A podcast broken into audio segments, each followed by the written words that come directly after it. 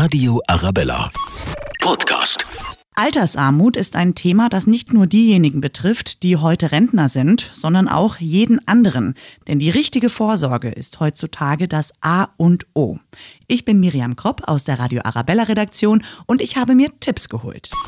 Deutschlandweit leben sieben Millionen Rentner in Armut. Das wissen viele nicht. Und selbst in einer Stadt wie München gibt es 72.000 Rentner, die an der Armutsgrenze leben.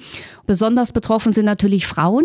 Die haben dann oftmals nicht äh, eine Rente irgendwie von über 1000 Euro, sondern 500, 600 Euro. Geht dann eine Miete davon ab, ja, und die Nebenkosten und die Stromkosten, dann bleiben denen 100 Euro zum Leben, wenn überhaupt. Und geht dann irgendwas kaputt im Haushalt oder sie brauchen wirklich eine neue Brille, sie müssen zum Zahnarzt etc. Das sind alles Kosten, die sie sich nicht leisten können. So viel zum Ist-Zustand von Sandra Bisping, die hier in München den Verein Ein Herz für Rentner gegründet hat. Sie sagt auch, treffen kann es jeden. Es sind wirklich überwiegend die Berufe im Handwerk zum Beispiel, Pflegeberufe, Friseure, Maurer, aber wir haben auch viele Selbstständige, die auch äh, wirklich was weggelegt haben, weil sie nicht in die Rentenkasse eingezahlt haben, sondern selber vorgesorgt haben. Aber jetzt sind die Eltern zum Beispiel zu Pflegefällen geworden. Dann haben die ihre Eltern gepflegt, haben ihr Erspartes aufgebraucht, ja, und, und leben letztendlich jetzt in Armut. Sich also mit dem Thema Vorsorge zu beschäftigen, ist heutzutage ein absolutes Muss. Die gesetzliche Rente ist nur noch eine Basisversorgung. Das muss wirklich jeder begreifen. Das heißt, jeder muss zusätzlich vorsorgen für sich selber. Ob das jetzt betrieblich ist oder über staatlich geförderte Modelle wie Riester oder die Rürup-Rente oder ganz wichtig, eine private Altersvorsorge zu starten. Das wird vom Gesetzgeber eigentlich verlangt, das zu tun.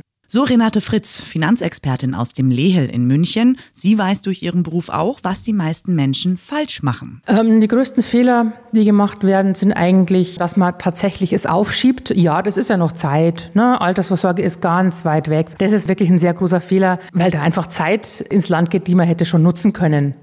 Ein anderer Fehler ist, zu defensiv zu investieren, dass man sich scheut, an die Börse zu gehen, die Chancen nicht nutzt, die die Börsen bieten und sich von jeder Schlag Schlagzeile ein bisschen ins Kontor schlagen lässt, scheuen viele davor zurück äh, zu investieren. Und das, obwohl gerade an der Börse richtig gute Rendite zu erwarten ist. Wenn Sie 50 Euro im Monat sparen wollen und das langfristig vorhaben, fünf Jahre plus X, sollten Sie wirklich einen Aktienfonds nehmen oder einen offensiven Mischfonds. Das einzige Risiko bringen Sie selber mit, indem Sie quasi in einer Krise das Ganze sausen lassen und auflösen. Sie müssen investiert bleiben, damit Ihnen die einzelnen Auf und Abs an den Börsen nichts mehr anhaben können. Wirklich jahrelang investiert bleiben, ähm, dann haben Sie sehr, sehr gute Chancen, sehr gute gute Rendite zu machen. Und das reicht auch schon mit 50 Euro pro Monat.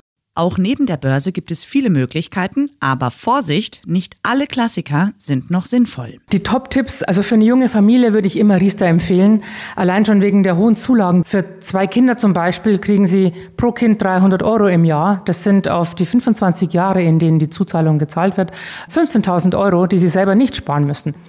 Flop wäre tatsächlich einen Bausparvertrag zum Sparen zu nutzen, weil wir sehr hohe Abschlusskosten haben, laufende Gebühren und sehr geringe Zinsen. Das Modell hat sich momentan überlebt. Also einfach loslegen, sich beraten lassen. Und übrigens, auch die kleinen Schritte lohnen sich. Am besten, wenn man sich einfach mal zwei Monate aufschreibt, für was man einfach Geld ausgibt, ja. Auch die kleinen Beträge.